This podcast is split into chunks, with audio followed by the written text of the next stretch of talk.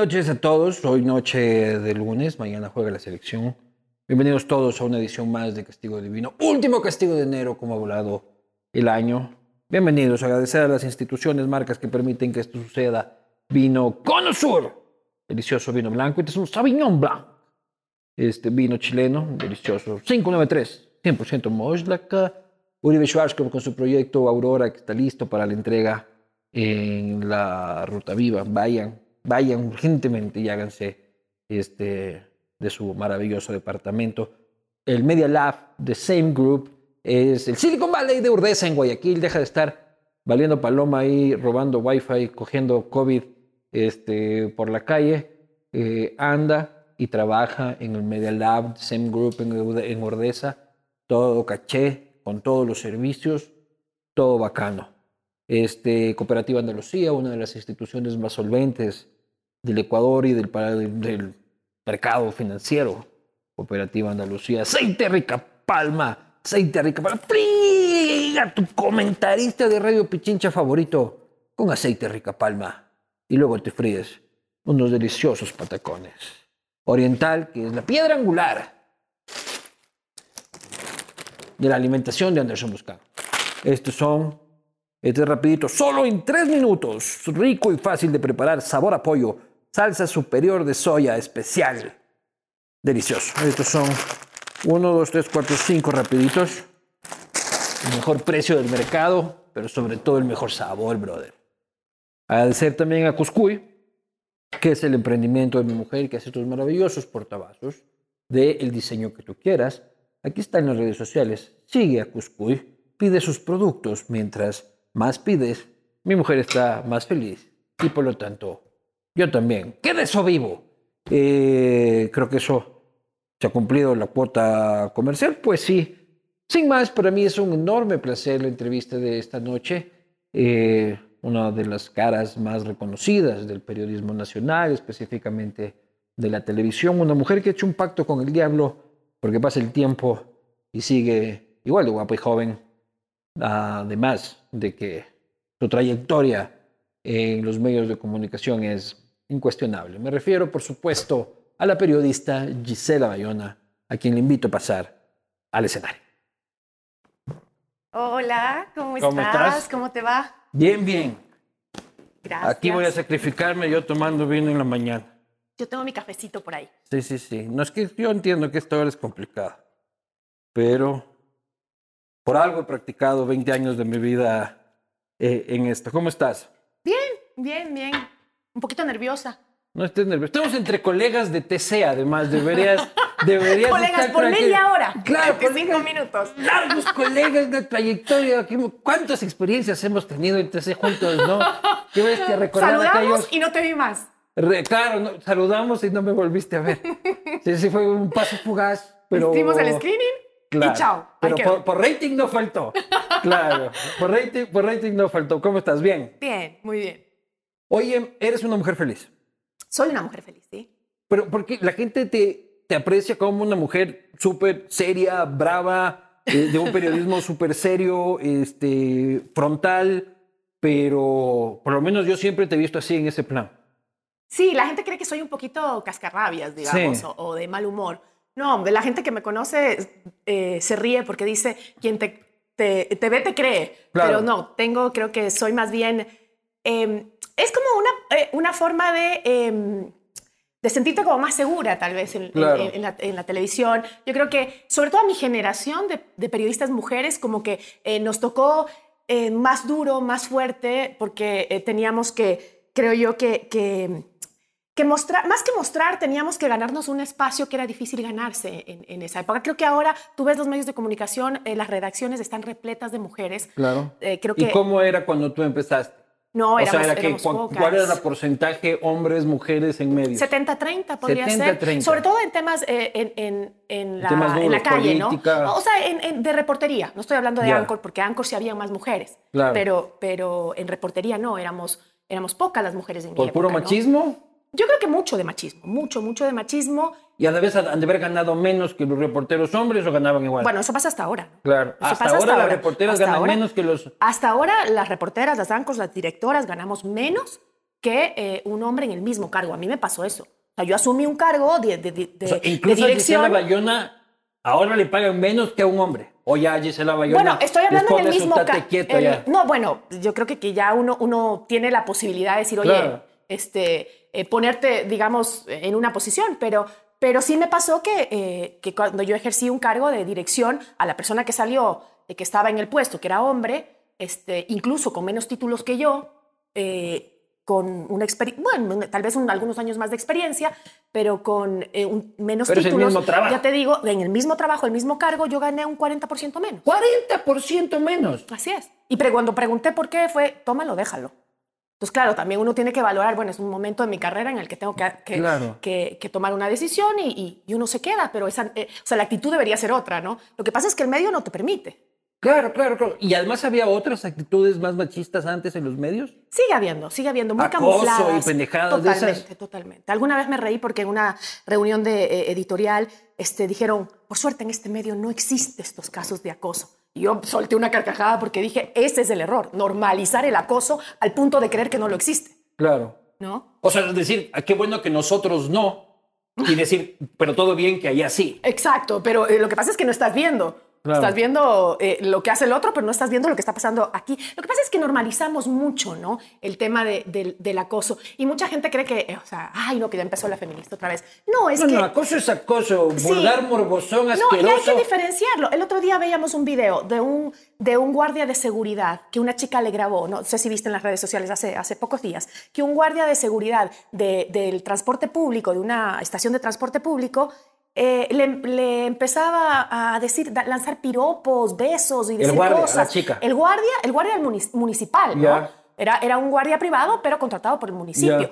Y la chica le graba, ya cansada, y lo pone en redes sociales, y un señor le decía, ¿por qué haces eso? No hagas... Sí, pero ¿por qué si es linda? Tengo derecho a decirle que es linda. No, no tienes derecho. Las mujeres tenemos derecho a caminar libres y tranquilas por la calle sin que nadie nos diga nada. Porque un piropo Y para ti puede ser como les lindo. dé la gana. Exacto. Y un piropo para ti puede ser muy lindo, pero para, para mí puede ser una agresión. Si no hay chance del otro lado, brother, vas a quedar como un vil morboso No, así haya chance. Eso no es bonito. A las mujeres no nos gusta. O a la gran mayoría de mujeres no nos gusta. Claro, claro. Pero también la cosa es un poco distinta. Porque, por ejemplo, yo sí veo cómo las mujeres le cosifican a mi buen amigo Maluma, por decirte, este, tremendamente, y ahí sí está bien. Incluso en Twitter Le dicen, cosifican, Le cosifican a mi buen pana. Y nos quejamos cuando nos cosifican a nosotros, dices ¿por tú. qué no? Ajá, ¿por qué no es así? O sea, yo a mi mujer le encuentro viendo el Instagram de Maluma, ay, qué bestia, qué guapo, que ni sé qué, Pero si es que a mí me encontrara haciendo lo mismo en el Instagram de J-Lo, este, no habría paridad igualitaria en las No, la- relaciones. yo no creo que ese es el problema. El problema es qué pasa si se lo digo a Maluma y él se siente acosado por mí. ¿Qué pasa si tú o, o- o- o se lo dices a una mujer y esa mujer se siente acosada? Pero es que No, sí Otra hay cosa es que le digas, veas una foto y digas qué guapa. No, pero sí hay diferencia, incluso en el medio local. Verás, por ejemplo, y, y con, con- con gente que pues, pues, será guapa para quien sea, pero una vez entrevistaba a Gerardo Morán, ¿ya? Y Gerardo Morán contaba cómo, eh, con la estrella que es Gerardo Morán, luego de los conciertos se le lanzaba a la gente y le toqueteaban las partes íntimas a Gerardo Morán y eso resultaba gracioso. ¿Me explico? Incluso el público se reía, la gente se reía en redes, el video se viralizaba y era muy gracioso. Si eso pasa del otro lado es delito estás, y hay que me estás buscar. dando la razón. Están normalizando el acoso. Eso es un Eh, acoso. de- de lado Eso es un- eso es- claro, eso es un abuso. Eh, o sea, eh, eh, me estás dando la razón. Se Claro. normaliza, me O sea, yo río, lo que es un digo es de chiste. que, que- que- que- Debería ser en los vuelta, hombres ¿no? nos parece gracioso y en las mujeres está mal. Otra cosa, por ejemplo, que a mí me parece, nosotros nos reímos, incluso los propios hombres nos burlamos de los hombres. Ah, es que tu mujer te pega mandarina, que tal y cual. Y si un hombre es víctima de violencia doméstica por parte de su mujer, es motivo de burla de la sociedad. Y no te atreves a ir a denunciarlo porque ¿qué va a decir? El mismo funcionario de justicia seguramente se reirá de ti. Claro, ve mandarina, Esa lárgate de aquí, que ni sé qué. La mala forma de entender el tema del acoso, el tema eh, de- del abuso, eh, el tema de, de- de esa, de ese machismo que es de parte y parte de las mujeres y de los hombres, ¿no? Totalmente. Oye, ¿cuál es tu postura en la coyuntura actual del debate sobre el tema del aborto por violación y del aborto en general? Bueno, yo sinceramente, o sea, del tema personal, yo creo que este, eh, creo que la opción tiene que estar. Las mujeres violadas tienen, el, tienen que tener el derecho, las niñas sobre todo, el derecho de, decidir. ¿Solo en casos de violación o el aborto en su generalidad? Yo, yo creo que el, eh, el aborto debería ser siempre una decisión, ¿no? Una, incluso opción, cuando digamos, no es, ¿no? Pero, incluso cuando, no eh, es, cuando, no es, cuando no es violación. Incluso cuando no es violación. ¿Hasta qué edad, por ejemplo? Bueno, yo creo que, el, el, tema de las edades, incluso el tiempo de embarazo para realizarte un aborto, aborto hay, hay experiencias eh, médicas, científicas, eh, que son informes técnicos que te pueden decir cuándo corre el riesgo eh, la vida de la mujer e incluso cuándo podrías hacer, digamos, el daño menor dentro de esto, porque un aborto es, es, algo terrible, o sea, nunca es un tema tan controversial eh, que tiene tantas aristas que hay que analizar. Yo por eso digo, gracias a Dios no estoy en esos zapatos, porque también entiendo eh, la, eh, el momento de discusión que se genera por el tiempo de gestación. Ese, ese es clave, pero ya hay antecedentes, hay antecedentes en el mundo entero. La ciencia ya te dice cuánto tiempo debería pasar. es que esa es la cosa, tenemos que dejar ese debate del tiempo a los médicos, científico. a los científicos. Lo que pasa es que el, dibuto, el, debate lo, lo asumen el presidente y su esposa el asambleísta tal pro vida, el asambleísta tal pro aborto. Los extremos. Politizan la pendejada y debería manejárselo técnicamente. Porque además, eh, aquí no tiene nada que hacer la religión. O sea, con todo respeto, tú puedes tener una religión, creer, yo soy cristiana, yo creo en Dios y, tengo eh, mi, mi, concepción cristiana muy clara y muy ¿Eres cristiana, cristiana es protestante o cristiana católica? No, soy cristiana porque creo en Cristo. Solita tú con, tu, con tu creencia. He, ido a la iglesia, he tenido, pero creo, he llegado a un punto en mi vida en que para mí eh, la religión es un tema mío, muy personal, una relación directa con, con ese ser al que yo llamo Cristo, al que yo llamo Dios, y es mi relación muy personal. A mí nadie me va a decir cómo debo tener esa relación, ni qué para mí debe ser abominable y qué no, eso lo decido yo con mi madurez, con mi experiencia, y es lo que les he inculcado a mis hijos también. Totalmente. Para terminar el tema del aborto, tú dices que debería ser una opción en su generalidad, sin ningún límite, más allá del médico. Eh, creo que los límites lo debe poner la ciencia. Sí creo que deben haber límites. Pero, por ejemplo, este, aparte del, límite científico, que es el que decimos que los médicos deben poner los límites, este, ¿qué tal que una mujer va, legaliza el aborto en su generalidad? Que es la, la única duda que tengo yo, porque soy pro aborto también en todos los casos, no solo. Yo no soy pro aborto, yo soy pro decisión. La pro opción de decidir. Bueno, Creo que nadie puede decir eso. No sí, puedes decir, eh, no, no, está nadie está a favor del aborto. este, a la final nadie quiere un aborto. Sí, yo estoy a favor de que la mujer tome una decisión sobre su cuerpo. Tenga en la cualquier, opción. tenga la opción. en cual, que tome la decisión sobre su cuerpo en cualquier circunstancia. Este, es decir, estoy a favor de que, de que suceda y estoy a favor de que el Estado de que se encargue. la opción. Ya, que el Estado se encargue y que el sector privado también ofrezca este, la oportunidad. Pero la única duda que yo tengo es qué pasa cuando una mujer aborta, por ejemplo, más de cinco veces, por decirte, ¿ya? Este, o seis veces, o siete veces. ¿Qué pasa en dónde? ¿Qué pasa O sea, ¿cómo tenemos que, o sea, si se, tiene que poner un límite al número de veces, por que ejemplo? depende, ¿qué pasa ahí en el caso de mi percepción sobre una sociedad ética y moral? Eso es otra cosa. Pero, ¿qué pasa con ese cuerpo de esa mujer que aborta cinco veces? Preguntémosle a un médico y que le diga a esa mujer, si esa mujer está informada de lo que podría pasar en su cuerpo pasando cinco veces por un aborto, te aseguro que no lo hace. el tema es tener información, es que tomes, que tomes esa decisión si es que la vida te puso en una circunstancia en la que tienes que tomar una decisión, pues que la tomes informada. Que sepas qué va a pasar en tu cuerpo y qué va a pasar con esa criatura que llevas en tu vientre. Mi posición es de que si es que llega a varias ocasiones, ya no debería ser gratis. Por ejemplo. O sea, el Estado ya no podría hacértelo gratis si es que vas a la vez octava. O sea, no te puede negar este, hacértelo, pero no sé. Pero también es un trabajo que le compete al gobierno el informarte, porque una mujer se queda embarazada cinco o ocho veces. O sea, perdón, en, un momento en donde tienes la información al instante, donde tienes un celular para saber cómo cuidarte, no es justificativo. Y el Estado tiene que trabajar en información para esa gente. Eso es otro tema muy distinto. Y yo creo que hay muchas cosas que trabajar en eso, porque yo también te puedo decir a ti, ¿qué tal este, si una niña violada este, desde los cinco años, tantas veces en su vida, llega a la adolescencia, se queda embarazada? Y, claro, por su convicción lo duda y no tiene la información y tiene ese hijo. ¿Qué va a pasar con ese hijo? Y ella dice, bueno, no lo voy a, no lo, lo voy a tener y lo voy a poner en adopción. ¿Tú sabes qué pasa en nuestros centros de, adopción?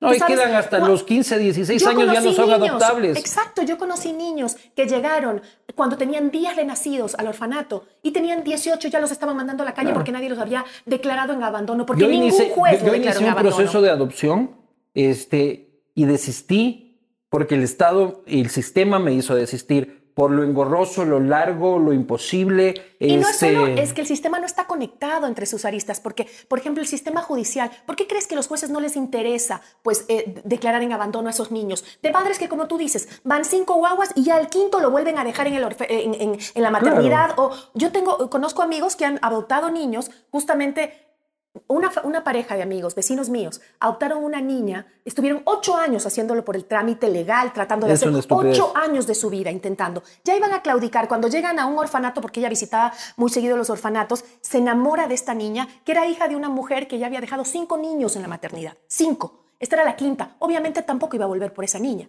porque los otros ya eran grandes. ¿Y, y qué pasó? No le daban la niña en adopción y ella la, la tuvo como eh, esto que te dan en custodia. Por dos años la niña Pero en luego custodia. te la pueden volver a quitar. Te la pueden quitar. Y ya es tu hija. ¿Tú te imaginas esa vida de dos años cuando ya tienes una bebé a la que Y amas viene la tía del maltratador, y probablemente, te y dice, pasa para acá. ajá, o, te- o dame plata, todas esas cosas, arriesgándose a eso esta, esta pareja maravillosa. Pasaron dos años o tres casi de sufrimiento hasta que le de- le- les dieron la niña. Pero el la problema- declararon, el sí. problema era que el juez no la declaraba en abandono. Claro. No, y eso, y, y eso puede ¿Y demorar. por qué crees que no la Y es más no corrupción y más billete. Exacto. Pero, por ejemplo, este, en el caso de tú que dices de la niña que va violada desde los 5 años y tiene una niña a los 12 cuando este, su cuerpo ya queda embarazada. El problema que sucede a partir de ahí es uno. Pero el problema del Estado ecuatoriano es que han pasado siete años que esa niña había sido ultrajada, violada, agredida, sin que pase nada, sin que nadie denuncie, en la completa impunidad. Ella va a dejar el niño en una adopción, pero seguramente fue su padre el que la estaba violando y seguramente el hijo de puta va a quedar impune y va a quedar libre. O sea, esos siete años de infierno no se solucionan con que dejes en, en adopción o que aborte. O sea, ¿cómo evitamos que esa huevada pase desde un origen? Es que es un trabajo eh, eh, con un montón de parámetros que tienes que analizar.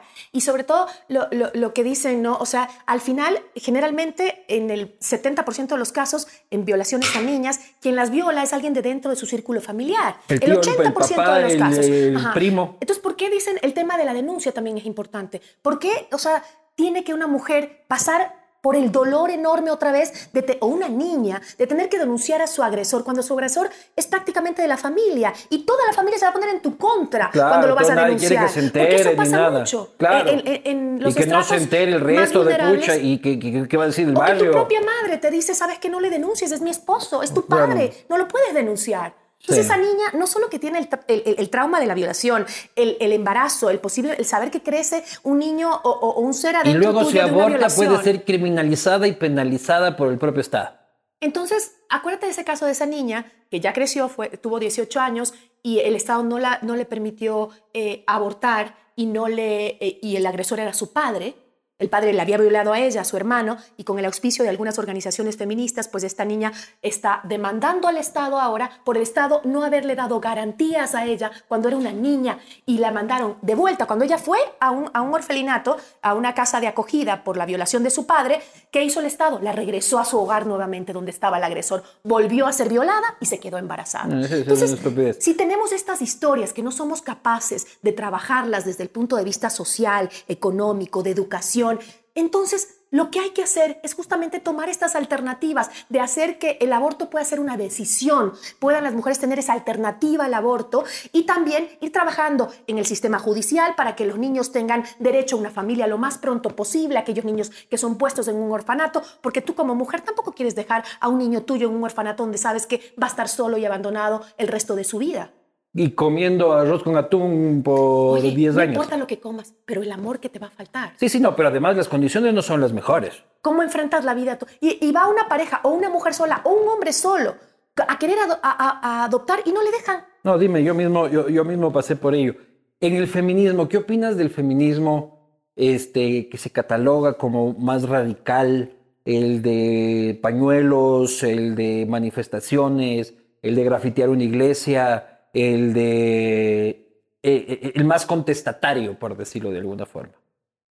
Yo creo que el feminismo contestatario o, radical lo puedes hacer desde tu propia casa, en tu propio espacio, espacio en, tu crianza, tus hijos. No tienes, o sea, yo no soy de ese, yo soy feminista y creo que soy muy radical en muchas de mis creencias, pero eh, también creo que no tengo que ir a desnudarme en una plaza, no tengo que ir a, a. Eh, a, dañar mi centro histórico, no tengo por qué ir a lanzar palos ni insultos a, la gente que es provida. No, no, no soy de ese estilo, no me gusta eso. Creo que, que la protesta es válida, pero eh, siempre dentro de un marco de respeto.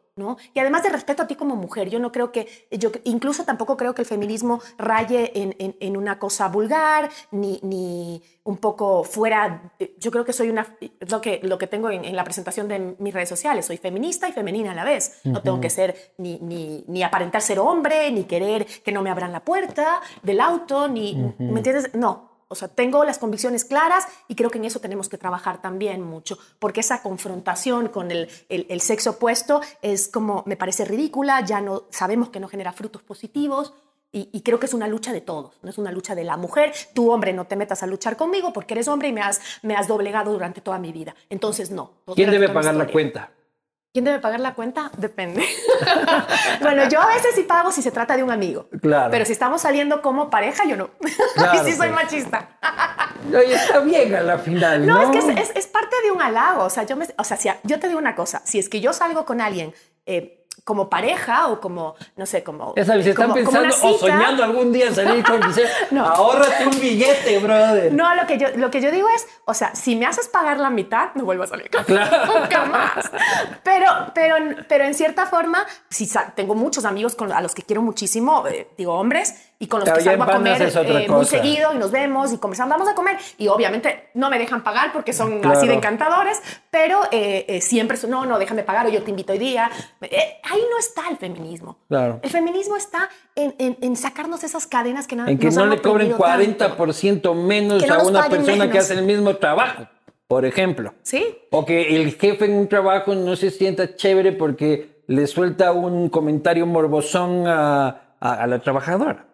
Eso es lo que tenemos que luchar. ¿Y, cómo van los comentarios morbosones, no? Porque eh, va desde, desde un... Eh, por ejemplo, cosas que pasaban eh, mucho y que yo veía y que las viví también, eso de que bonito te queda esa falda, que te diga tu jefe. No, eso no puedes mi jefe, decir. no me puedes decir eso. No, no, eso no puedes decir. Y eso, eso pasa todos los días. Sí, no. por lo menos a y qué bonito te queda esa falda, es suave para lo que dice. sí, ¿no? O porque o, está ah, lo que lo que típico veo y que me parece lo más desagradable y que pasa muchísimo en los medios de comunicación donde yo he trabajado es o que estás revisando algún material o algo, pero por favor, cuidado, no se ponga así. Por Dios, señores, eso es acoso. Eso es acoso. Terrible. Hoy, ¿has sufrido tú en la vida? ¿Sufrido qué? En la vida. sí, claro. eres hincha del Quito, entonces este, ¿Sabes lo que es sufrir? Tú sabes lo que es sufrir.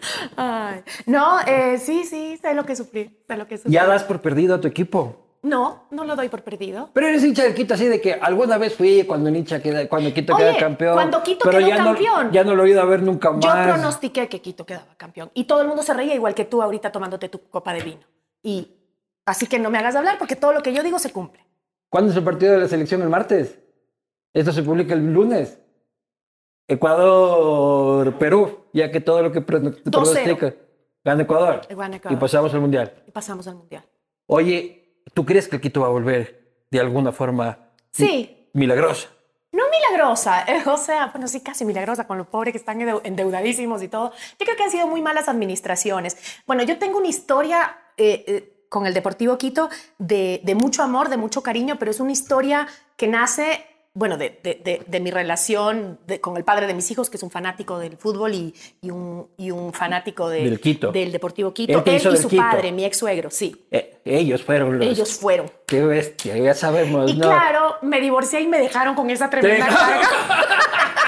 me quedé con el bulto del Quito. No, no es un bulto, yo quiero mucho. Y sabes qué, quiero mucho a sus hinchas, porque sus hinchas son... Son fieles. Pues. Sí. Ahí lo van a ver, el Quito todavía y la última barreal de jugar entre piedras. Ay, sí, sí, no tiene ninguna buena hinchada y es una pena. Sí. Eh, eh, es una pena para, para el fútbol ecuatoriano, ¿no? Y el quiteño en especial. Tú eres una mujer de televisión, este, creo que también tuviste una experiencia en medios impresos.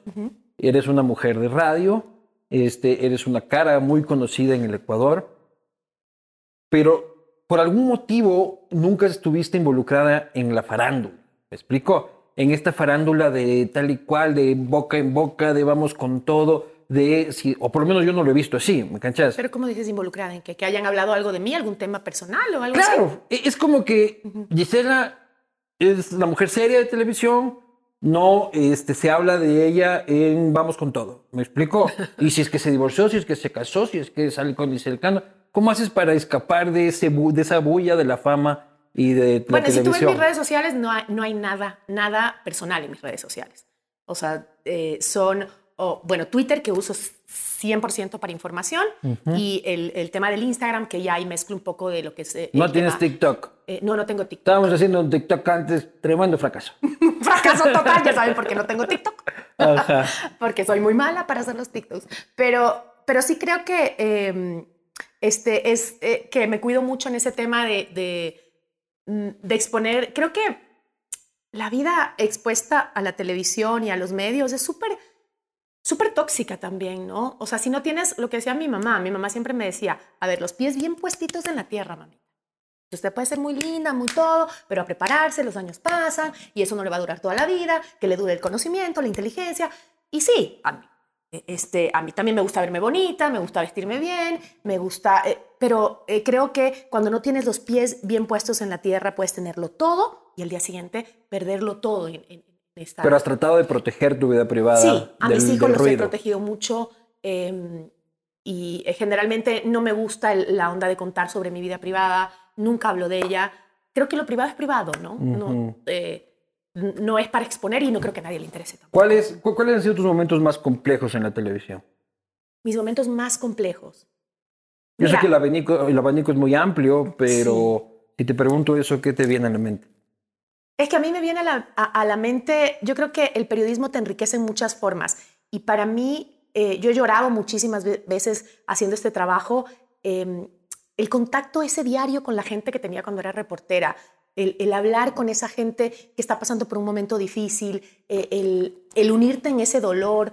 A mí, para mí, uno de los reportajes más lindos que yo hice y el que más amé fue a una, eh, no sé, ¿te acuerdas tú cuando el presidente, eh, el, eh, Rafael Correa había declarado al Ecuador libre de analfabetismo con la UNESCO y había hecho todo un show y resulta que no, que los números no nos daban y que teníamos, era un país que teníamos un buen porcentaje de analfabetismo todavía. Entonces ahí hicimos una nota superhumana con una señora que limpiaba autos y ella contaba el por qué ella nunca había podido estudiar y aprender a leer y escribir. Siempre fue su pasión querer eh, eh, leer y escribir y nunca pudo porque desde chiquita sus padres la regalaron a un convento, el convento de las monjas carmelitas, y en ese convento ella dijo, bueno, ellos tienen escuelas, yo voy a poder estudiar ahí. Se la regalaron, pero no para que estudie, sino para que le sirva a las monjitas de claustro y ella se dedicó su vida, su niñez, su infancia a estas monjitas que tenían una escuela a servirles y nunca la educaron. Y cuando ella contaba esta historia lloraba y yo me ahogaba en llanto también porque decía, ¿cómo aquellas que son llamadas a la bondad, a la humildad, a la solidaridad con el prójimo, hicieron esto a esa mujer que lloraba con una... Y, claro, y ese, ese reportaje para mí fue uno de los que más me movió el piso. Que qué injusta es la vida, ¿no? Pero siempre te involucras así. Por ejemplo, con el caso de Espiña o De Piñas. Piña. Sí, ahí yo te veía muy involucrada. Pero ese fue un involucramiento distinto. O sea, en el caso eh, de David Piña fue un caso judicial del cual yo soy muy... A mí me encanta la crónica roja. A mí me encanta la crónica roja porque creo que detrás de estas historias eh, criminales hay historias Totalmente. increíbles, como, como un, un libro bueno, ¿me entiendes? Como leerte un buen libro es, es a veces leerte estos procesos en donde encuentras historias tan, tan, eh, eh, pueden ser tan duras, pero también tan aleccionadoras para una sociedad, ¿no? Entonces, yo en eh, el caso de David Piña, de eh, justamente de la chica Karina del Pozo, yo me puse a leer de Fausto Yepes, que era el investigador en esa época, me cogí los, los cuerpos del proceso que él tenía en su escritorio y me puse a leerlos. Y empiezo a ver una de cosas y yo me quedé, dije, ¿cómo? Dios mío, a este muchacho. No. O sea, y le llamé a uno de los abogados de uno de los chicos que ya habían salido, que, que yo lo conocía, lo había entrevistado varias veces y a quien admiraba mucho yo, por cierto, su trabajo como abogado. Y le llamé y, le- y él me dijo, bueno, este, te digo la verdad, yo creo que aquí hay y el, y el gobierno o, o el Estado ha tomado este caso emblemático para poner en nuestro Código Penal el tema del femicidio y están haciendo José una Serrano tremenda injusticia. Entonces, yo ya me dio el número, llámale al que se encargó, que es este señor Rojas, que es, el, eh, es un experto eh, en psicología criminal, que trabaja en, en la policía eh, y es quien entrevistó a los tres chicos, ¿no? Y me, llámalo él, que él te va a explicar el caso. Entonces, yo le llamo a este señor. Esto te digo, lo llamé dos, eh, creo que un año o dos años después de que pasó el crimen, que, que fue un escándalo acá, ¿no? Que ya estaban sentenciados los chicos, los tres, los tres, dos que vieron y uno que fue el intelectual y el, y el, Y el y el autor. material. Y los tres a 25 años. ¿Dónde se ha visto eso en, en la historia de la justicia en el mundo? Que a los tres le- les den, a los que vieron, a los que fueron testigos y, a- y al que eh, al autor material e intelectual le den la misma pena. Es una locura ya desde ahí. Y entonces fui donde este señor, que, eh, apellido Rojas, el doctor Ítalo Rojas. Es un experto en psicología criminal que trabaja 30 años, ya deben ser en, en la Policía Nacional. Y cuando lo llamé, eh, le, le dije, mire, sobre este caso, específicamente sobre el chico Piña, estoy leyendo el proceso y me dice, gracias a Dios, alguien se preocupa por este pobre muchacho. Él era un hombre que no tenía nada que ver, que había analizado psicológicamente a los tres chicos. Entonces ahí se me erizó la piel, después de las dudas que yo tenía. eh, entonces empecé a estudiar el caso, pero fue un momento súper difícil de mi vida porque yo me había divorciado, yo me estaba divorciando. Entonces estaba en ese estado como que te ponen en mutín, como que estás, Ya. que, que no reaccionas. Mientras tanto yo iba leyendo este proceso, sacando pruebas, hablando con el uno, haciendo entrevistas con el otro. Digamos que un año. Y le violan al chico Piña en la cárcel. Y entro en una crisis emocional porque dije, yo tenía todo, yo sabía que el chico era inocente. Y Y, no ahora le hacen nada. esto y no hice nada. Pensaba en mi hijo, mi hijo tiene David 21 Peña es, años. es inocente. David Piña es inocente. Hoy te digo, eh, cinco años después de haber investigado ese caso, te doy con certeza, porque yo decía al principio, yo no sé si ¿no? él es inocente, yo solo sé que este juicio no lo encontró culpable. Ni a él ni a ninguno, que es lo peor, porque entre los tres está el asesino. Eso sí te doy mi cabeza. Él sigue preso. Él sigue preso y ya debería salir libre. Debería salir libre justamente en esta época porque, porque él tiene, eh, él ya cumplió eh, la, la, esto que te dan con buena conducta Sí. el, el- el tiempo, él podría salir libre y no lo sacan todavía, con el hacinamiento que hay en las cárceles, con todos los beneficios carcelarios. Pero entre no los lo tres, sacan. alguno fue. Sí. Yo No. tengo mi teoría de quién fue, ¿Cuál? pero no sé si decirla, pero yo tengo mi teoría de cómo fueron los hechos. David no sabe nada porque él no estuvo en el lugar, ni siquiera estuvo en el Eh, Ahí lugar lo de los dejaron hechos. en la casa A él lo borracho. dejaron en la casa y fueron con la chica, la violaron y lo la mataron. O sea, entre los dos está el asesino. Y este. El uno vio y el otro, Además, pro- el otro lo hizo. Hay, hay- hay temas que no, no salieron nunca a la luz y que eran básicos para entender este caso. Por ejemplo, el chico Sevilla, que eh, estuvo en, en- también, que fue uno de los tres chicos, Sevilla, Salazar y Piña, ¿no es cierto? Sevilla, quien está por mala conducta en la penitenciaría del litoral, lo trasladaron allá por mala conducta, él tenía varias Sobre él recaen tus sospechas. Eh, No voy a decir cuáles son mis sospechas, pero mira, Pero solo sobre él tiene varias acusaciones de eh, chicas, eh, jovencitas, que él las dormía en las discotecas, Hijo de amigas del puta. grupo, las dormía, les ponía algo en el trago y las chicas amanecían desnudas en su cama. Hijo de puta. Y claro, estas chicas, eh, esto lo declaró una de las que, de las amigas de Karina, dijo, yo no me llevaba con este chico porque hacía esto. Y dijo, dame, y, y en la- en- está todo en el, en el proceso. Y, la- y- y le dice, aquí está el número de las chicas que él abusó y que yo sé que amanecieron desnudas en su cama luego de que eh, él, él las drogó. Y yo llamé a una de esas chicas. Y la chica no quiso declararnos, eh, se puso a llorar, dijo, no, que mis papás, que esto... Yo le decía, oye, tú tienes que, yo entiendo que difícil debe ser para ti, Uf. pero él no solo, no solo por Karina, por lo que le pasó a Karina, sino por lo que te Por- pasó a ti, lo que le y a hizo a, todas. otras. Y la chica me dijo, me, me rogó, y obviamente yo no iba a sacar es- Claro. esa conversación que la tenía grabada, no la iba a sacar por, por, por temas éticos y, por, y- y porque ella no quería simplemente, pero, pero este chico tenía como, lo hacía eso muy común, iba a las discotecas y a sus amigas las drogaba y las violaba después. Metan a los tres presos es presión de José Serrano y del Estado. Para quedar bien con la opinión pública. Yo lo que no puedo entender hasta el día de hoy es cómo es posible que un Estado entero se ensañe contra un joven. Un joven que era custodio de su madre con cáncer, que la madre, gracias a Dios, digo yo, y murió un día antes de que lo metan preso. El- ¿cómo, ¿Cómo pudo ensañarse tanto? Porque, por último, ok, si ustedes no creen creer lo que yo creo, si la sociedad no quiere creer que él es inocente, ok, pero simplemente den chance a otro proceso que nos diga quién fue, porque en ese proceso nadie sabe quién mató a Karina del Pozo. No hay una sola, una sola evidencia que vincule a este chico con el lugar de los hechos. Es el acto más cruel. Así sea culpable, todos nos merecemos un juicio justo, en que se nos diga por qué somos culpables. Y ahí no se sabe quién es el culpable en ese juicio. Tú lo lees, mira, un niño de, siete años lee ese juicio y se da cuenta que no hay, que, es una payasada, que es una real payasada. Y ese fiscal que estuvo a cargo de ese juicio, terrible. Pero es que así eran esos días, ¿no? O sea, el ministro Serrano tuiteaba y ya se dictaba sentencia. O sea, se dictaba sentencia desde el sábado el presidente de la República y igual fue con Sharon, ¿no? Este, eh, femicidio, Pero mira, lo terrible de todo eso es que yo, en medio de este proceso, cuando a él lo violan, yo voy y hablo con la ministra de eh, Justicia. En esa época no era Ministerio de Justicia, sino era Ministerio de... De Justicia, había el Ministerio de Justicia y Derechos Humanos. No, eh, la ministra de Justicia. Y eh, voy Joana Pesante. No, antes de Joana Pesantes. Em, ya, no me, ya me voy a acordar. Este, y no, yo tenía una muy buena relación con el chico este que era asesor del ministerio, el ministro del Interior, de José Serrano, que era un cubano.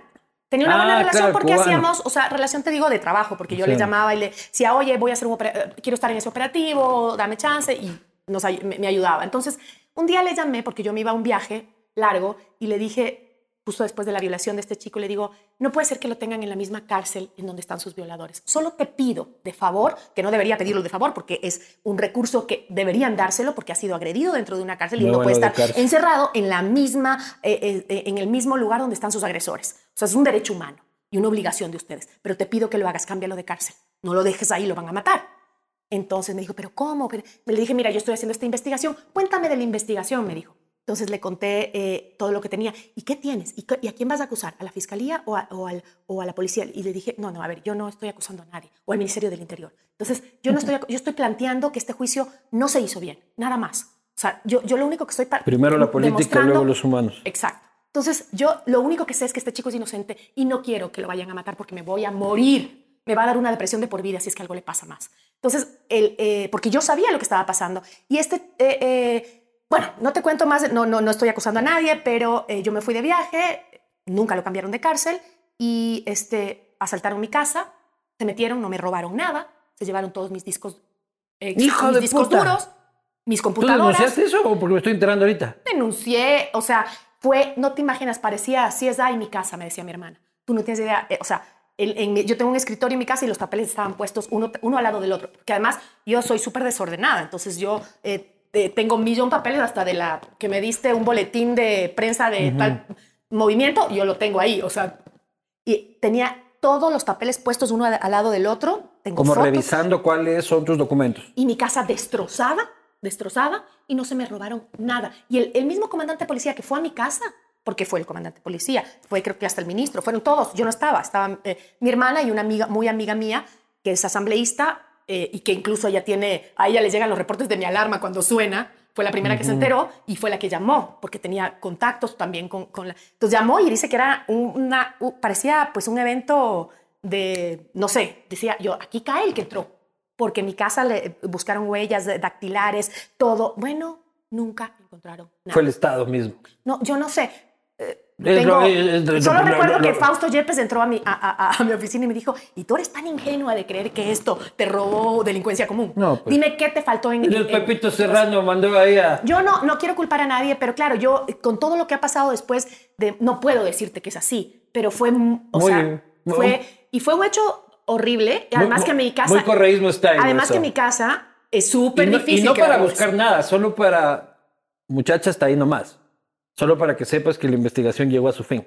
Pero, o sea, tan, tan extraño, digamos, por no poner otra palabra, que hasta yo tenía el folder con los cuerpos del proceso y decía caso Karina del Pozo. Y nunca, y desapareció después de ese robo.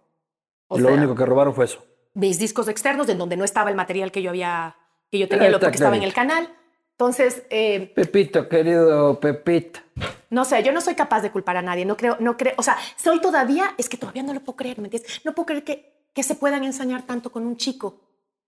Pero es que no es la generalidad del Estado, ¿no? O sea, deja de rebuscar demasiado porque era un caso polémico, nos puede afectar políticamente. Y así era como funcionaba. ¿Cómo era tu relación con el correísmo en general? No era buena. A ver, yo he tratado siempre de mantenerme al margen. a mí me han dicho de todo pero creo que nadie me puede acusar de haber tomado nunca una postura en mi trabajo. Yo, Pero ellos sí tomaban postura contigo. Hay ese video por este linda voz que, eh, en el que hablan de ella. No sé si tienes por ahí, Kevin. Lo puedes ver, ahí está. Álzale el volumen. de jurisprudencia, Mm. ya que posee amplios conocimientos en materia penal. Esa voz es, pucha, se recuerda de esa voz, pucha, es hermosa. democracia, un atentado a la independencia de poderes, una violación al debido proceso, a la ley y a la Constitución. En ningún momento se demuestra que se atenta contra Entonces, la este es un ejemplo de una sabatina en la que Sí, la recuerdo, la recuerdo. este, ella, como muchos de nosotros, éramos sentenciados, este, insultados y atacados eh, desde los sábados. O sea, ellos sí tomaban posturas en contra tuyo y tú no en contra de ellos. Yo no, no yo nunca he tomado ninguna, ninguna postura, nunca. Es más, no solo con, el, con miembros del correísmo, con otros gobiernos y otras instituciones eh, que tal vez no son del Estado, eh, nunca tomo ni represalias. Yo creo que yo cierro la puerta de mi casa y el periodismo queda afuera. Y, y creo que es una práctica que deberíamos hacerla todos, ¿no? Porque eso de involucrarte tanto a odiar o a pelearte en las redes sociales o a querer, no, o sea, al menos yo hice lo que tenía que hacer hasta donde pude hacerlo y yo sigo con mi camino y mi trabajo. Pero No. eso tú lo has podido, por ejemplo, llevar al plano personal, que este, con el respeto que implica, porque tu mejor amiga o tu gran amiga es Marcelo Alguín, que es este, asambleísta del correísmo. Por cierto, Marcela, este, yo le tengo este, respeto, a pesar de que no comparto, pero nunca le he visto involucrada en, eh, en las mañas de sus amigos. Este, ¿Cómo haces para dejar la política fuera del café que te tomas con tu mejor amiga? Si es Mira, que es tu- con tu amiga. Eh, es mi mejor amiga, es mi hermana del alma. O sea, Marcela Holguín es eh, una mujer con la que yo eh, he crecido en el periodismo y he crecido humanamente. Marcela es, y lo digo eh, con mucho orgullo, Marcela es una de las mujeres más maravillosas que este país ha parido. Es una mujer espectacular, no solo profesionalmente, que yo la admiro muchísimo, tiene una capacidad intelectual enorme, sino además tiene una fortaleza que apasiona y además tiene un corazón genuino, auténtico y es una mujer tan limpia y sana por la que votaría hoy, mañana y siempre. Votaste por ella. Voté por ella y votaré el resto de mi vida porque Pero te la toca votar en plancha y votas todo. Esa fue la este, última vez que todo me dijo. 35. Te La tocó última, votar. vez, la última vez le digo, no me hagas hacer esto, ¿por qué me haces esto? Eh, Claro, pues te tocó votar Pero- ahí por, pero por- creo tan- eh, eh, ¿sabes qué? En la del 2017 te tocó votar por José Serrano. Y le dije, y le dije, lo que me loco, estás porque él haciendo... encabezaba la lista y tuviste que votar por el que se metió a tu casa para poder votar A ver, por tu yo no, yo no he acusado a nadie de eso. evidente, Por Dios. No, pero, pero, lo- y lo haré de nuevo, ¿sabes por qué? Porque José vale Serrano cuentas con el voto de Gisela No. Siempre y cuando Marcelo Alguín esté en la lista. No, es que creo, creo tanto en ella y la conozco tan bien. Y, y claro, hay mucha gente que, que- que me critica, me cuestiona o incluso me vincula. Y el único conflicto que tenemos ella y yo, y ni siquiera lo tenemos porque lo hemos arreglado muy bien, muy, eh, muy inteligentemente. Creo que las mujeres inteligentes, eh, como dice, decía un meme, que eh, las mujeres inteligentes no hacen drama, negocian. Hacen negocios. Hay mujeres que no hacen drama. Yo digo, las mujeres inteligentes no hacemos Existen drama. mujeres que no hacen drama. Claro que sí existen. Ah, que hacen negocios en vez de drama.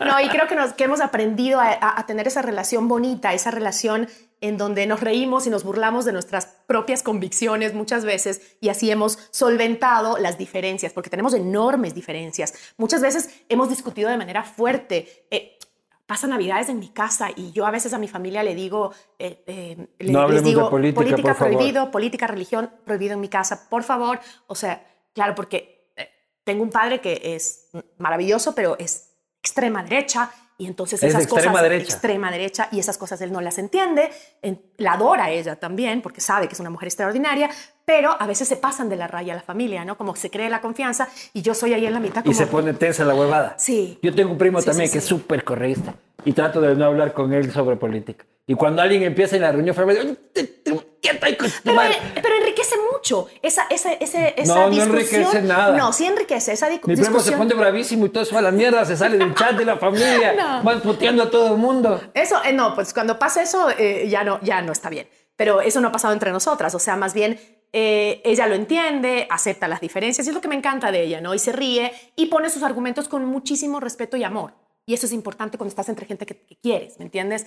Y, y sí, lo- y a veces cuando ya estamos en el calor de, yo qué sé, de los vinos, de la familia, tal vez a algún pariente se le sale algo y ella simplemente eh, se da la vuelta, se toma un traguito, se regresa, no pasa Le debe nada. pasar eso en todo lado a la pobre Marcela. Sí, sí, sí, sí, sí. Le pasa mucho y por eso yo la admiro con esa fortaleza, porque ella no, no tomó el camino fácil. El camino fácil fue en el gobierno anterior hacerte a los más poderosos y ella Claro. no lo tomó. Incluso, algún momento yo le dije, por Dios, piensa bien lo que vas a hacer. Por Dios, amiga, tienes hijos, estás sola. O sea, te- me dijo, ¿qué me estás pidiendo? Y yo, no, solo que pienses bien tu decisión. Cuando Y se él- iba a lanzar por primera vez. No, no, no, la segunda, la, no, ella ya estaba en la asamblea, pues. Ella ya estaba en la asamblea. ¿Y tú por qué no te has lanzado nunca? No, Te han de haber pedido 18 mil veces, ¿no? Porque, porque sabes que le veo a esta amiga que además, además que tiene una convicción grandísima, tiene una pasión por la política insólita, ¿no? Lo adora, le encanta. Pero su carrera Pero cómo ha periodística sufrido, se fue al cómo ha sufrido. Sí, no, y ella está clara, ella no quiere volver. O sea, ella sabe, yo no voy a volver al periodismo, no, no, no es algo que pueda hacer ahora. O sea, yo ya tomé una decisión en mi vida y me voy por la política. Es una decisión que yo no quiero tomar. A mí la Pero política no pedido me gusta. Varias Sí, veces. Sí, muchas veces, sí, muchas veces. Me han acusado de, quedar esta- de, de estar atrás de una intención política en esta misma administración municipal, eh, pero... Yunda te acusaba a ti de que querías ser candidato. No solo Yunda, también el actual... El actual Guarderas. Guarderas. Ah, también te acusa. Claro. Sí, Ah. llama al, al- al jefe a decir, esta señorita es correísta, es yundista, me dijo también. Es, eh. Yundista. Sí, eh, dijo, y está atrás la alcaldía. Guarderas vas, vas a ver que se va a lanzar. A, tu- a- a Rafael Cuesta. A decirle, esta es yundista. ¿Con qué intención tú haces eso? Porque yo digo, por lo Para menos la alcaldesa... y para generar un malestar Porque- interior dentro de la empresa. Exacto, o para querer ver si es que le logras que, te- que la voten al, al periodista. Yo digo, a veces, aunque no entiendo esas actitudes mal, de los dirigentes, Muy mal. Eso no se hace. Que ponga Mira, la por lo mano. menos- mano. No, eso no se hace, por lo menos, no se merece ni eso, pero por lo menos la alcaldesa de Guayaquil, digo, pone un tuit, ¿no? Y te reclama públicamente. Pero eso de llamar a tu jefe es tan, tan feo, tan falta de pantalones, digo yo. Claro. Cualquier, usted tiene mi teléfono. Coja, llámeme y dígame cuál es su preocupación. Si le preocupa que yo me vaya a lanzar a, la- a las elecciones seccionales de, eh, que están en un año, no lo voy a hacer. Le contesto, no, no, muchas gracias. No es esa mi intención. Pero mi deber no es halagar a nadie. Y Yunda también estaba cabreado contigo. Sí, vale. O sea, todos han tenido sus épocas, ¿no? El que menos me quería era... Porque yo siempre me he dedicado al tema local, al tema Claro. Quito. Entonces, eh, el que menos me quería era este, Rodas, ¿no? Es, sí. Y lo más chistoso es que te cuento, aquí te voy a hacer, no sé si contar, que me enteré recién, pero es que es tan chistoso porque eh, eh, eh, recién fui a Cuenca a hacer una entrevista y una de las que estaba a cargo del tema de comunicación del alcalde en Cuenca es una amiga mía, que la conozco de hace mucho tiempo y que trabajó justamente con la alcaldía de Rodas. Entonces nos pusimos a conversar, pues nos fuimos a comer antes de la entrevista con el alcalde y me dice, oye, qué bestia, este, eh, todo el... eh, era por algo que yo dije sobre respecto de Cuenca, creo que fue, no, que, que bestia que el otro día que dijiste tal cosa. Algo me reclamaba, pero la cosa es que me empieza a contar lo que pasaba eh, ya del lado del municipio, del lado de las reuniones. Con, De con- Rodas. Ajá. Cuando tú reclamabas, cuando, tú lo cuando, criticabas. cuando él se enojaba, llamaba a Sebastián Corral a decirle, ah, que es una tal por cual, que ni qué es cuándo, que cómo me hace esto, que ella es política, ella quiere un, un puesto, un cargo público. Entonces, este, esa relación ta- eh, fue súper tensa durante toda su administración. Y me cuentan, yo no sé si será verdad. No, mejor no digo. Bueno, no me vas a- es que- no me- es que no es me ver- vas a dejar que me- así. Eso, eso que te quedas, ¿qué, qué, qué, qué cosa? No, cuenta. O sea- Cuenta que te contaron. Que había hecho un comentario el señor alcalde de, yo sé por qué ella me odia. ¿Por qué? Un comentario súper machista. Entonces me quedé así como. ¿qué? ¿Alguna cosa como que alguna vez no le di chance? en alguna discoteca, menos, alguna cosa así. o menos así. Yo solté una carcajada y dice, ¿qué cosa? O sea, creo que en mi vida, en mi vida lo he visto fuera de un set de televisión o de una rueda de prensa este señor. Él decía que no te dio chance. Una cosa así me comentó esta, esta. ¿Y yo qué? O sea, esas cosas que tú dices, qué machismo, ¿no? ¿A dónde lleva el, el nivel eh, eh, de, de machismo de pensar una cosa así? Que una profesional simplemente te está haciendo dar cuenta de las cosas que estás haciendo de manera errónea o equivocada y tú creas que te odia y que te odia porque nunca le diste chance. O Pero sea, si tienes que poner, sí, es una estupidez. Alcalde Rodas, en la mano también, en la mano. Este, si tienes que poner Rodas, Yunda, Guarderas en un ranking del 1, 2, 3, entre los peores, el menos peor, pero eh, peores en qué te refieres? ¿Manejo comunicacional? ¿En administración de la en ciudad? la generalidad. ¿En la generalidad? ¿Cuál es el peor alcalde? Desde Ay, Barbera, a pongamos. eso. ¿Cuál es de los cuatro? ¿Cuál es el peor? ¿En serio? Sí. ¿En serio quieres que te conteste? ¿Cuál es el peor? ¿No será que me meto en líos de aquí? No, tú tranquila, aquí en nunca pasa nada. Este... ¿Cuál es el peor? A ver, eh, eh, en, en orden de peor A- a, mejor, a- a, menos a peor, menos digamos. peor, sí. eh, este, a ver, cuatro. Primer, el, el- el que ocupa el primer lugar, Rodas. El, el peor de todos. El que ocupa el primer... El peor, el peor de todos es Mauricio Rada. Sí. Ya. Segundo. Oigan, criterio personal, ¿ah? Puede Sí, que la gente no... Y después de Eh, la barrabasada que ha dicho, el doble, hijo eh, primer lugar, Rodas. Segundo lugar, Guarderas. Eh, tercer lugar, Yunda. Cuarto... Yunda lo pones de tercero. Es que después de lo que he visto de, de, de Guarderas... Guarderas. Ahí se baten, ¿no? Entre los dos el segundo lugar. Oye, créeme. pero qué pena, Quito está en la mierda, ¿no? Yo estoy a punto de irme a vivir a Manta.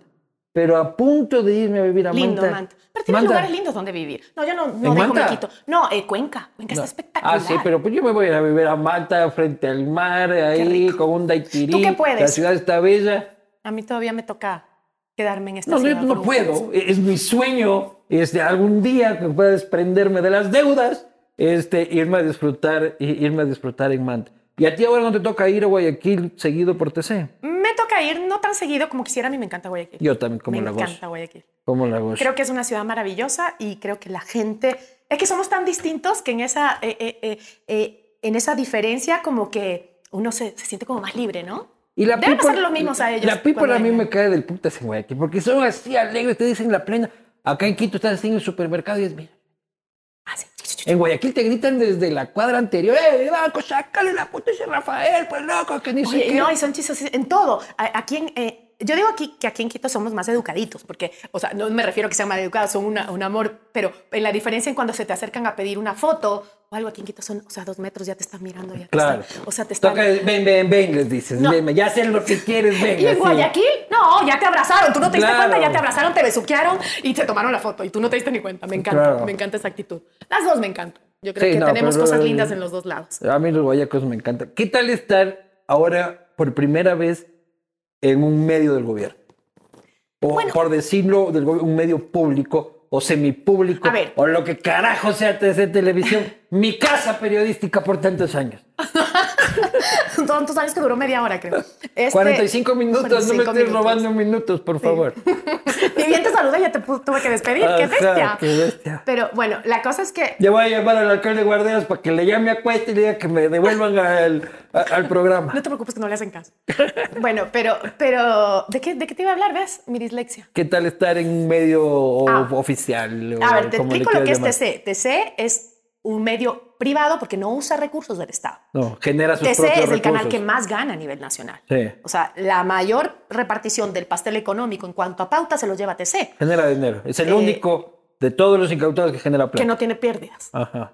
Eh, no, que genera plata incluso. Y Sí, buena plata. No, y eh, te digo, es, es un canal que se mantiene solo. Ah, ah, ¿Por qué hago esta diferencia? Porque el canal público recibe recursos del Estado. TC tiene sus propios recursos. Claro. Lo que hace el Estado es, por ser un canal incautado, tiene un administrador puesto por el Estado.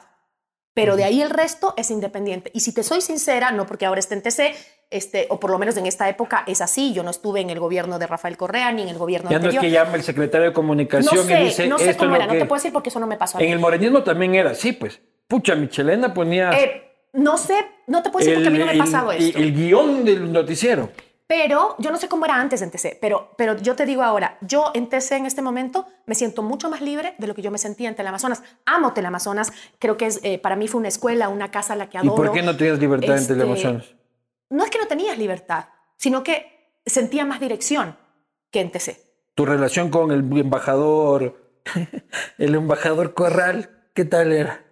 Mm, Es ser una relación profesional, creo yo, una relación... Tiene su personalidad el hombre, ¿no? ¿Qué te diré? O sea, Muchas muecas estás haciendo antes de responder. no, o sea, yo, yo quiero mucho a Teleamazonas, quiero mucho a la gente de No te Teleamazonas. estoy hablando de Teleamazonas. Pero Como, Te- sí, chiqui, como, como política. ¿Qué te puedo no. decir? O sea, más fácil pregunta, no sé, es que es una pregunta difícil, ¿me entiendes? Yo no tenía una mala relación con Sebastián, o sea, para nada, pero era una relación profesional, meramente profesional. ¿Y tu relación ahora con Cuesta? Igual, o sea, es una relación profesional. Buen tipo Cuesta. No, Buen y creo que todos, yo creo que, que eh, yo creo que uno cuando va por la vida de... Se de- aguantó palo conmigo en lo de la posta triple X del Cuesta por... Ay, por subsidiando. eh, Yo solo me quedé así como, ¿qué pasó? O sea, ¿Qué fue lo que pasó? Estuvo bueno. pues, ¿De qué es un cabrón? Es un cabrón. Pues eso no está en discusión. Pero eso no se dice en la tele. Ese es el problema. Se puede decir aquí, pero no en la tele. Entonces yo venía de aquí como salvaje que soy y yo gratuito Bueno. en la vida. Entonces yo, yo es como poner una banda de punk rock este, en una primera comunión. Eso fue lo que pasó. Pero no es tan primera comunión. Más bien yo creí que ibas a durar un poquito más. Claro, yo también. O sea, Yo no debí haber salido nunca y volveré. fallaste mis expectativas. Volver, no, lo siento mucho. Ahora me voy deprimido todo el fin de semana este, por eso. ¿Qué es lo peor que te ha pasado en un set? Hay un video este, que tiene Kevin. El... Ponme ahí el del temblor. La entrega irregular de frecuencias. Acabamos de sentir, El intocable. eh. acabamos de sentir en este momento un fuerte temblor en la ciudad de Quito. Le pedimos eh, calma a la ciudadanía. Eh, por favor, eh, Calma, yo soy más, más estresada. O sea, esa es la cosa de este, el real time TV, ¿no? O sea, tú no puedes salir corriendo ese rato gritando temblor. Porque en medio país se va atropellando. Claro, pero bueno, lo que, lo que más risa me da es que ese peinado justo me lo hice en ese momento y dije, ¿por qué me hice ese peinado en el video más retuiteado de mi historia como profesional? Pero bueno, ese es un punto aparte. Pero eh, sí, bueno, yo no soy, yo no le tengo mucho miedo a, los desastres naturales, a los, o sea, en eso siempre soy calmada generalmente. En los eh, temblores que han habido, terremotos incluso que hemos sentido aquí eh, en Quito, eh, es chistoso porque yo en uno me acuerdo que estaba, iba a entrar al baño y siento el temblor, abro la puerta y mis dos hijos parados ya ahí. Entonces, eh, tranquilos, no pasa nada. O sea, soy muy calmada en esas situaciones, ¿no? Entonces, no, no es que me asusté mucho, claro, no tenía nadie en el set, ya se habían ido todos corriendo, estaba solita, yo estaré al aire, no estaré, estará prendido, o sea, solo porque veía el tal y prendido, dije, no, sigo al aire, entonces seguía hablando, ¿no? Pero de ahí salieron corriendo todos. Pues digo, tarea de cobardes, me dejan solita, cualquiera viene y me agarra, ¿no? Para que no me vaya a pasar nada, no, nada. Pero sí, no, no, ah, me han pasado, creo que peores cosas me han pasado en vivo, en, en ¿cómo se llama? No en set, sino en, en coberturas eh, en vivo, ¿no? Me ha pasado de todo. Bueno, en set también me ha pasado que eh, algunos entrevistados eh, se han ido enojados. eh, Ah, tengo uno. No, tengo no uno, pongas, te- tengo no uno bravito. pongas. Ponle el bravito. no pongas. Ay, porque me hacen recordar eso. Ponle el Un bravito.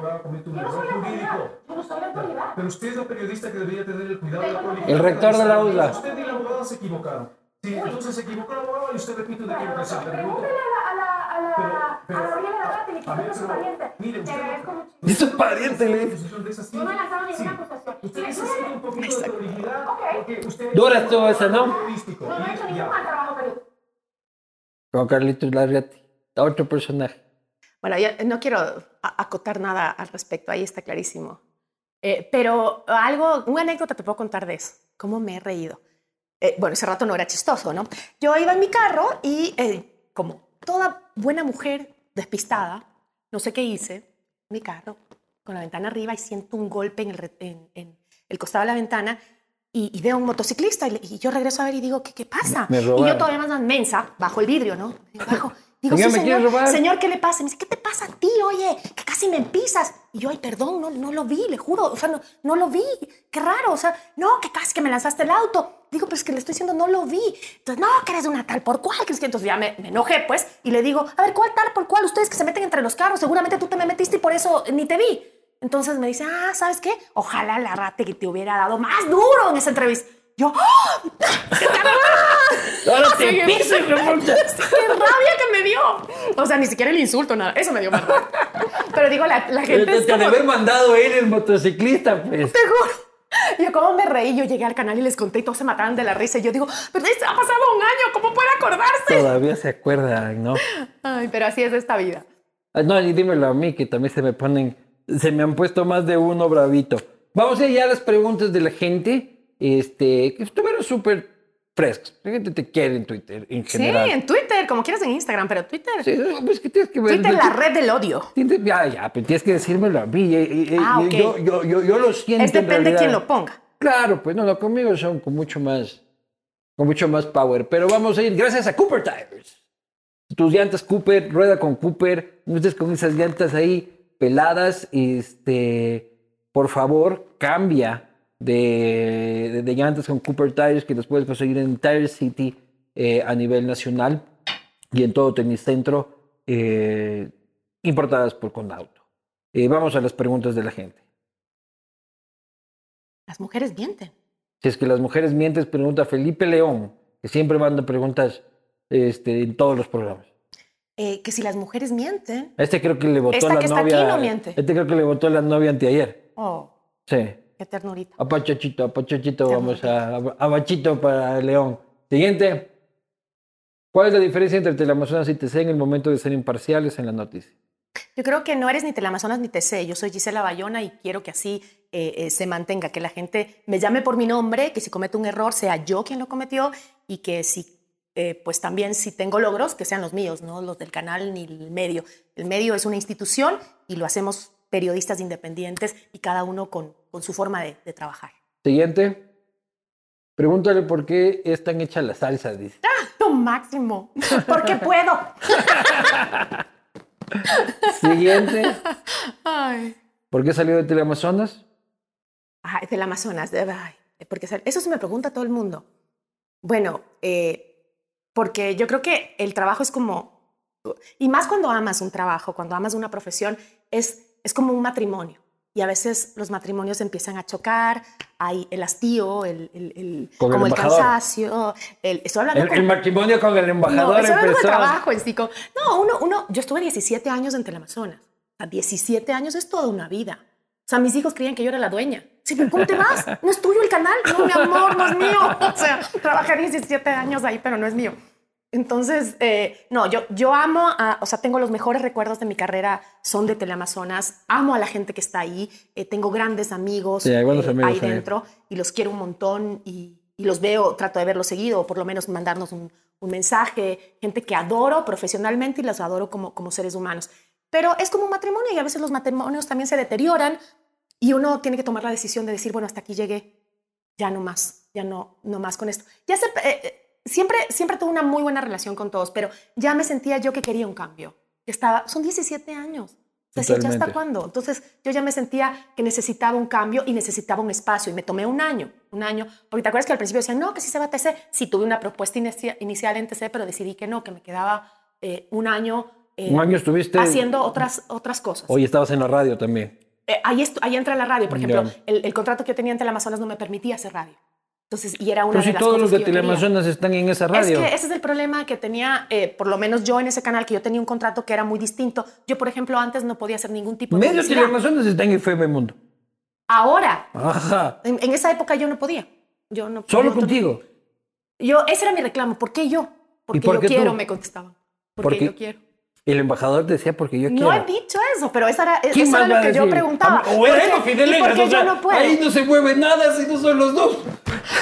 No sé, no sé quién fue, pero así, esa era la Siguiente respuesta. pregunta. ¿Cómo vio la pandemia al inicio y si te has contagiado? No, invicta hasta el día de hoy. Invicta. Sí, y, y- y nada, la vi como todos. Bueno, yo trabajando siempre y, y con la bendición de Dios nunca me enfermé, pero, pero con esto hay que vivir. Así que esa debe ser el eslogan. Con esto hay que aprender a vivir. Siguiente. ¿Por qué se solía poner tan nerviosa a veces al dar algunas noticias? ¿Quién entraba en el set? Dice. Ay, sí, no sé. Siguiente pregunta. ¿Qué canción de Bad Bunny le gusta? No sé, aquí la chica de aquí me puede recordar alguna. Es que no recuerdo los nombres. Lo siento, bebé. No, no sé, no sé. Yo no tengo puta idea que canta Bad Bunny. O sea, yo sé que sí he oído algunas de sus canciones, pero no las Yo tengo como seguramente las he oído, pero si me dicen a mí también que canta Bad Bunny, No, pero sí, hijo, olvídate. O sea, yo, con, a mí me, me impactó la muerte de Bernaguer hoy día. No se diga, o sea, Bad Bunny apenas lo conozco. claro. Uno sufrió porque murió Bob Saget. Pero, ah, es que los jóvenes también conocen a Bob Saget por Fuller House. Sí, pero de ahí no Este, saben que estamos hablando con Diego Verdaguer. Claro. Este, pero bienvenido Bad Bunny al Ecuador. Este, que vengan todos. Porque hubo la polémica de que mucha gente no quería que venga.